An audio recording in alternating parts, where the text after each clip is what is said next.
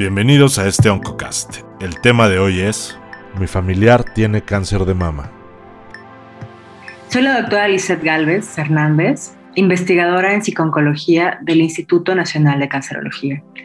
El día de hoy les voy a platicar sobre un tema muy interesante que se denominó Mi familiar tiene cáncer de mama. El objetivo de esta presentación, de este podcast, va a consistir en proporcionarles información que ayude al cuidador primario de una paciente con cáncer de mama a sobrellevar de mejor manera este honorable pero desafiante rol. En este podcast vamos a describir qué es lo que consideramos que debe saber un cuidador, qué debe hacer, cómo debe cuidarse y particularmente que las del anterior y esta se van a combinar, cómo lidiar con el estrés. Vamos a empezar en cuanto a qué debe de saber. En mi experiencia, un cuidador debe de saber particularmente quién es un cuidador primario, qué consecuencias podría tener ser un cuidador y obviamente qué información debe de tener. ¿Quién es un cuidador primario? Le llamamos incluso cuidador primario informal y es la persona que normalmente es un familiar y por eso le denominamos así al podcast, que va a asumir la responsabilidad de la persona o del paciente que normalmente va a ser dependiente. Puede ayudarle a tomar completamente o parcialmente las decisiones de su tratamiento o las que vayan ocurriendo a partir de que lo diagnostican. Y en general va a cubrir las necesidades básicas de, de esta persona, del paciente. Pueden ser económicas, de los cuidados, etc. Esto significa que es una fuente muy importante de apoyo desde, desde el momento del diagnóstico. ¿Y por qué le llamamos informal? Se llama informal porque esta persona va a tomar el rol eh, espontáneamente, eh, va a ser una decisión voluntaria, eso es una característica muy importante de ser cuidador primario, pero no va a tener una capacitación previa, es una persona normal, digamos, el familiar de alguien que, que se enferma y no va a tener una remuneración económica, probablemente tenga muchas otras, pero no económica y por eso es que se denomina así. Ahora, ¿qué es en general qué se ha descrito que pasa con estas personas? Pues en primer lugar van a experimentar una doble función, es decir, es posible que tengan que hacer la vida que siempre han hecho, por ejemplo, ir a trabajar o cuidar a los niños, etcétera, y además van a cuidar a su paciente. Entonces tienen una doble función. Eh, con el paso del tiempo eh, es posible que estas personas, los cuidadores, eh, experimenten altos niveles de malestar emocional, es decir, ansiedad, depresión, preocupación por el bienestar de su familiar y también experimente algunos cambios en la relación con su familiar, con su, con su paciente. Por ejemplo, yo, yo, yo he visto a pacientes que sus mamás siendo, o sea, que, de las pacientes siendo adultas, sus mamás terminan regresando a ser sus cuidadores primarios. Entonces, eso cambia mucho la relación que había entre ellas en, el momento actual, antes del diagnóstico. Eh, también pueden pasar por problemas económicos. Esta doble función que les comentaba puede generar restricciones en su vida social o interrupciones en sus actividades cotidianas. Y bueno, también se sabe que si el cuidador eh, no se cuida adecuadamente y es por eso que estamos haciendo este tipo de, de, mm, apoyos, de herramientas, puede tener problemas físicos o emocionales o sociales si se lleva a cabo por mucho tiempo sin descanso y sin apoyo adicional. Ahora, ¿qué información considero debería de tener el cuidador? Y esto realmente lo retomé de, de entrevistas, de estudios que hemos hecho a cuidadores primarios de pacientes con cáncer de mama mexicanas, que nos platicaron qué es lo que ellos considerarían que hubiera sido bueno saber al principio de su, de su tiempo de ser cuidadores. ¿no? Se los preguntamos tiempo después de que su paciente fue diagnosticado. Y ellos nos mencionaron tres temas que les quiero mencionar brevemente aquí. ¿Qué es el cáncer? ¿Cuáles son las etapas del cáncer, los tratamientos y sus efectos secundarios? Ahora, el cáncer de mama se origina cuando las células en el seno comienzan a crecer descontroladamente. Todos tenemos células en todo el cuerpo, pero cuando el cáncer eh, es en la mama, va a crecer descontroladamente en esa parte del cuerpo. Estas células van a formar una protuberancia, una masa, un bulto, un tumor que se puede observar por estudios especializados perdón, o que se puede palpar directamente al tocarla. Esto depende de la evolución también.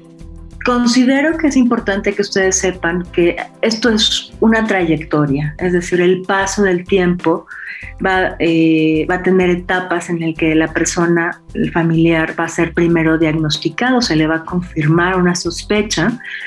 Eh, posteriormente, ya que esto ocurre, se hace un plan de tratamiento y si todo sale bien, eh, pasan a una etapa de de sobrevivencia y desafortunadamente podría pasar a una recurrencia, el cáncer podría volver o podría desafortunadamente también haber un fallecimiento. Esto es fundamental saberlo porque el cuidador va a estar en todos los momentos y cada momento podría ser distinto y podría tener desafíos y oportunidades diferentes. Regresando a la etapa del diagnóstico, les decía que eso es un tema que, mencionaron los cuidadores que quisieran saber y les platico. Las etapas diagnósticas eh, consisten en que cuando se confirma el cáncer de mama se establece una etapa un momento de evolución que tiene la enfermedad en ese punto. Hacerlo proporciona información sobre cómo le va a ir a mi paciente y va a orientar a los médicos hacia el tratamiento más adecuado. En general son cuatro etapas y van pues efectivamente de la 0 a la 4, en la que la 0 implica que el tumor está prácticamente encapsulado. Muchas veces las pacientes ni siquiera lo pueden palpar, no lo pueden sentir. Y conforme van avanzando las etapas va creciendo el tamaño del tumor y a lo mejor eh, la invasión que va a ser hacia partes cercanas a la mama o a otras partes del cuerpo como ocurre en la etapa 4. Los tipos de tratamiento son otro tema que los cuidadores nos comentaron y bueno, pues estos en general pueden ser de cuatro tipos. La cirugía, que es pues un procedimiento de, cirugía normal, pero en el que normalmente se va a quitar el tumor, una sección donde se encuentra el tumor también podría ser o en algunos casos podrían retirar eh, todo el seno. La quimioterapia, en, que son medicamentos que destruyen o detienen el crecimiento de las células cancerosas, y esto puede darse por la vena. La radioterapia, que es un tratamiento a base de rayos X que elimina las células cancerosas en el sitio donde se recibe el tratamiento. Y la terapia antihormonal, que son medicamentos que se toman vía oral, eh, que detienen el crecimiento de las células cancerosas también pero cuando estas tienen una influencia hormonal. En general, pues esa información es, importante. Esto es posible que, las pacientes reciban todos los tratamientos o alguno de ellos. Esto varía dependiendo de cada uno de los casos. Ahora, finalmente, dentro de esta parte de los tratamientos, una breve información que ustedes podrían saber sobre los efectos secundarios, pues es que, como mencionaba, son muy variados y el hecho de que nos mencionemos aquí que pudiera ser abrumador no implica que, que, mi paciente vaya a tenerlos todos, que mi paciente diagnosticada con cáncer de mama que va a recibir un tratamiento los vaya a tener todos. Solo es para prevenir que ustedes los identifiquen y atenderlos a tiempo. Por ejemplo, la cirugía y la quimioterapia son los tratamientos que más han identificado efectos secundarios. Los, las pacientes y, por ejemplo, en la cirugía eh, puede haber dolor o hinchazón, insensibilidad o presión en el brazo.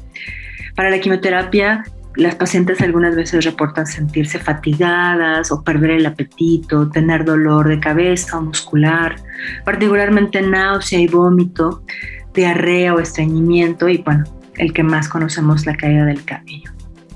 En este sentido, pues se sugiere estar alerta a los síntomas que se puedan presentar y que ustedes se informen de qué hacer frente a estos síntomas en un momento de urgencia. Hasta ahí terminamos sobre qué debe saber el cuidador. Ahora, ¿qué debe hacer el cuidador? Esto lo dividí en tres puntos. Considero que el cuidador debe hacer algo con respecto al apoyo material que va a ofrecer, sobre la obtención de la información que debería de tener y sobre los cuidados que va a proporcionar. En mi experiencia con los pacientes y sus familiares y las entrevistas que le hemos hecho a los cuidadores, les quiero platicar que eh, ustedes tendrían que saber que va a haber gastos adicionales que cubrir. Y esto implica acciones a realizar. Es decir, eh, es posible que haya que trabajar en, bueno, que haya que em, tener recursos para transportarse de la casa al hospital.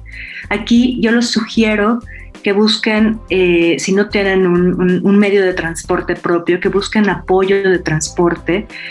He visto que cuando viven en una comunidad, normalmente esta tiene una ambulancia que ofrece apoyo de transporte a los pacientes que van a las, ciudades. También, también he visto que los eh, familiares buscan apoyo en sus vecinos que viven cerca del hospital o que pasan cerca del hospital y que podrían darles un, apoyo para dejarlos más, más cercano y ahorrarse algún dinero. También sé que hay algunos medios de transporte públicos que dan descuentos para trasladarse de otra ciudad a la ciudad del hospital. En términos de los gastos a cubrir, también las comidas fuera de casa son muy comunes. Ustedes tienen que saber que normalmente cuando van al hospital implica a veces quedarse muchas horas y bueno, pues aquí les sugiero que pudieran preparar comida para llevarse previamente para que no tuvieran que hacer este tipo de gastos.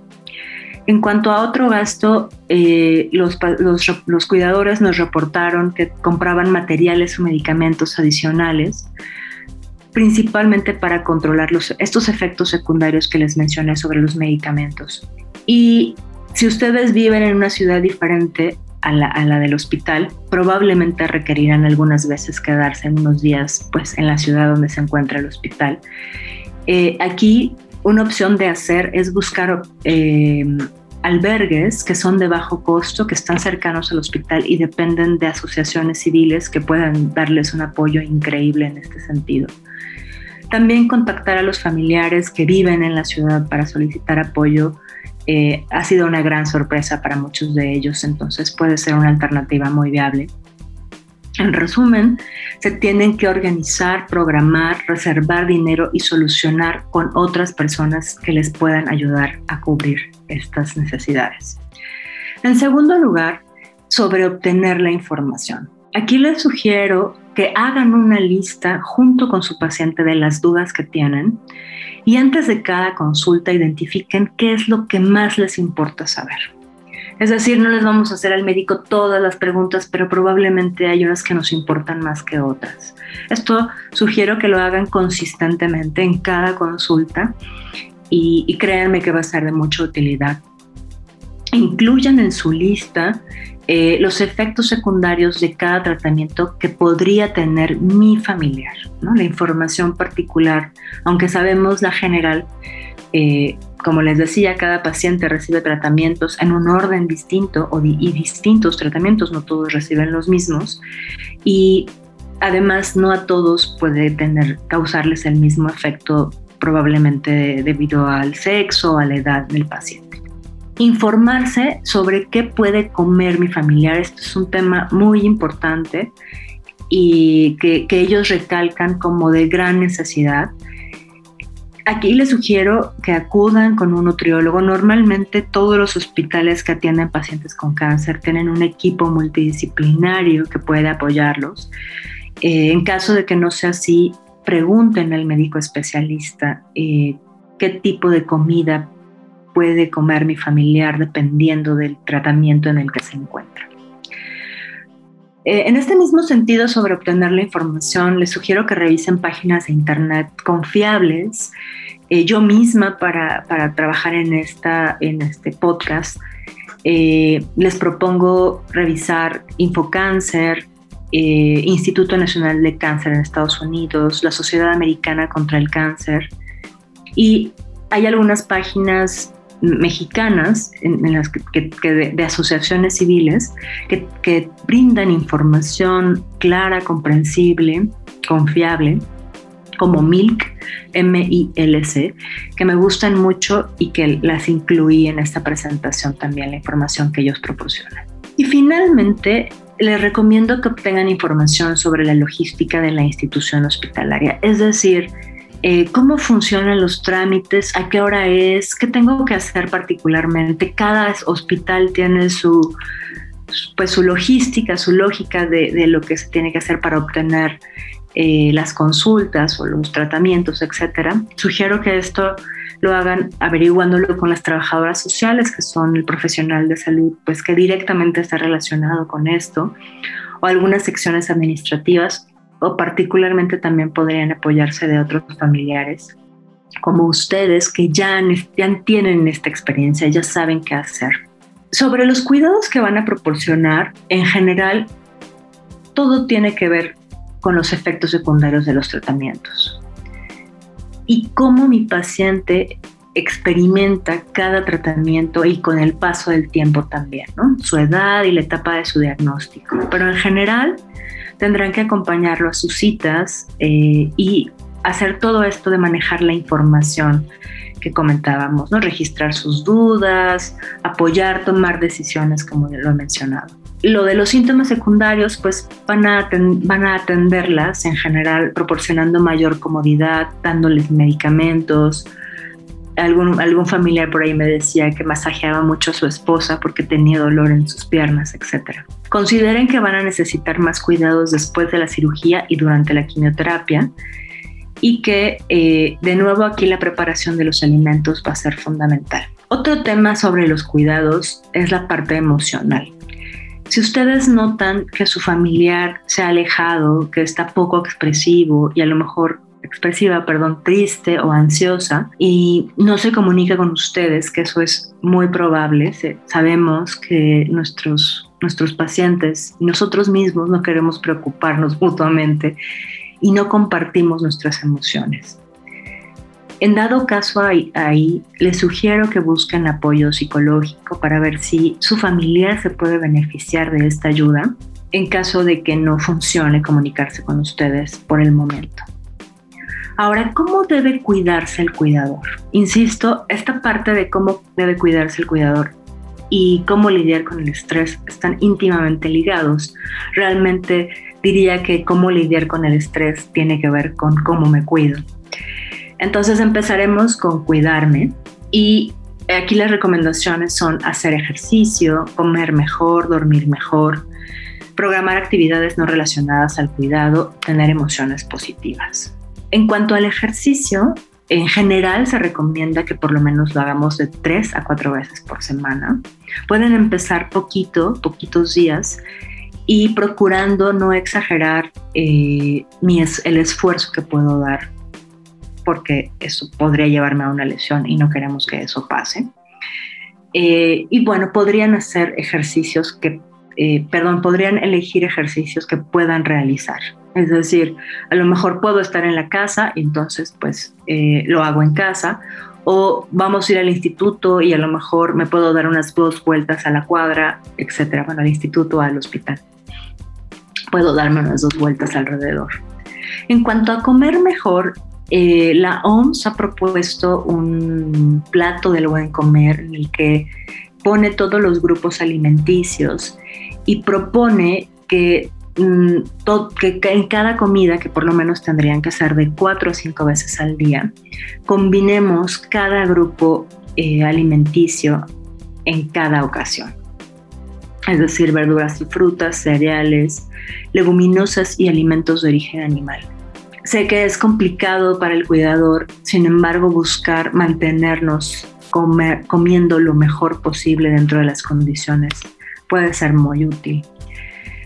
Evidentemente ustedes no tienen que ir todos los días al hospital, por lo que incluir actividades dirigidas a otro tema, a otra pues a otra temática que no incluya el cuidado eh, eh, que no incluya otra obligación pueden ser muy útiles. Esto puede ser que yo vaya haciendo pequeñas actividades para alcanzar metas que a lo largo del tiempo me lleven a obtener una meta más grande.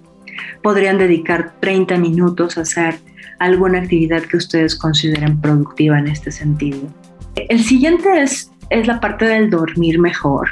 Aquí, insisto, sé que es complicado y que puede ser eh, difícil a veces dormir todo lo que quisiéramos, pero sugiero que cuando puedan busquen tener un horario, un horario regular para dormir eviten ingerir alcohol, café y fumar. Eh, usen ropa eh, de cama cómoda y acogedora y si puedan cuando duermen bloqueen el ruido y la luz. Hacer siestas puede ser muy útil y busquen que no duren más de 45 minutos. Pueden aquí apoyarse de alguien que, que les, algún otro familiar que les releve para poder tomar una siesta. En general, las recomendaciones para las emociones negativas son, si tú notas que como cuidador estás más irritable o desmotivado o triste, observa qué lo provoca. Observa qué haces o qué piensas cuando esto está pasando esto puede ser la fuente del problema. A continuación les voy a platicar algunas estrategias que pudieran combatir estas emociones y podrían aplicarlas antes o durante o después de esta emoción negativa. Por ejemplo, escribir y decir lo que nos hace sentir mal. Muchas veces se ha descrito que el gran problema es no expresar lo que nos hace sentir mal. Eh, estamos muy acostumbrados a estar pensando en las cuestiones negativas, pero también pensar en situaciones agradables o placenteras, por lo menos una vez al día, recordar alguna eh, situación amorosa que tuve con alguien o chistosa que tuve con alguien pudiera ser refrescante estar concentrados en lo que hacemos, un poco como les decía, de hacer actividades productivas que no tuvieran que ver con el cuidado y estar pensando en ellas, estar concentradas en ellas, disfrutándolas. También podrían dibujar o platicar con alguien de confianza.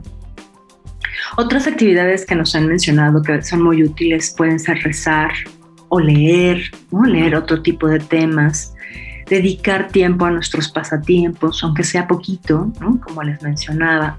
A veces darse un tiempo para pensar en la situación problemática, o sea, un tiempo de tranquilidad para pensar en la situación que estamos viviendo, podría ayudar a resolverlo, buscando alternativas.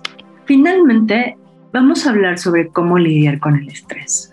Primero quiero platicarles qué es el estrés. Les voy a dar algunas recomendaciones como cuidador y unas sugerencias para, como técnicas para enfrentarlo. Y finalmente, decirles cuándo tendrían que buscar apoyo profesional. Ahora, el estrés es algo que vivo conmigo misma. Es una percepción desde mi punto de vista. Y va a ser una percepción de una situación que yo considero que me desborda de mis recursos o que amenaza mi bienestar. Insisto, esto es subjetivo, o sea, podría alguien más verlo y decirme, oye, estás exagerando, pero tenemos que aceptar que yo lo estoy viviendo de esta manera. Ahora, ¿qué recomendaciones les hago como cuidadores? En general, trabajar en la comunicación con mi familiar va a ser algo clave en esto.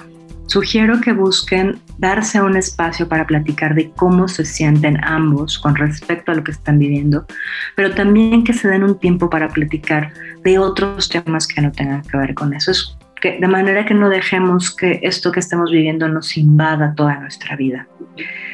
Eh, sugiero que tú como cuidador trates de compartir los cuidados con otros familiares, aunque tú hayas asumido la responsabilidad total, eh, formalmente, digamos y que incluyan al familiar, que a la paciente con cáncer de mama busquen que también haga otras actividades en la medida de sus posibilidades. Eso minimiza el, trabajo que ustedes tienen que hacer, pero también hace que ella se dé cuenta que sigue siendo útil e importante. Eh, recuerda que no siempre tienes o puedes resolver todo lo que le pasa a tu paciente, que habrá días malos, que vamos, que van a enfrentar y hay estrategias para hacerlo y que también va a haber días buenos en este proceso. Considera que a tu familiar puede cambiarle el estado de ánimo. Esto lo comentaron varios cuidadores primarios, principalmente durante la quimioterapia. Te sugiero que cuando lo veas así le des un espacio y regreses cuando se hayan tranquilizado ambos en cuanto a las técnicas, bueno, básicamente les voy a comentar unas. Eh, hay, realmente varias y los psicólogos pues estamos entrenados para eh, ayudarles con esto además. Entonces, ustedes podrían acudir a un psicólogo sin tener que llegar al límite, es importante que lo sepan. Pero bueno, en general sabemos los psicólogos que cambiando las sensaciones de, de nuestro cuerpo y mis pensamientos puedo cambiar cómo percibo este estrés Es decir, no tiene que cambiar la situación, puedo cambiar cómo yo reacciono a la situación. Y una estrategia muy útil son las técnicas de relajación.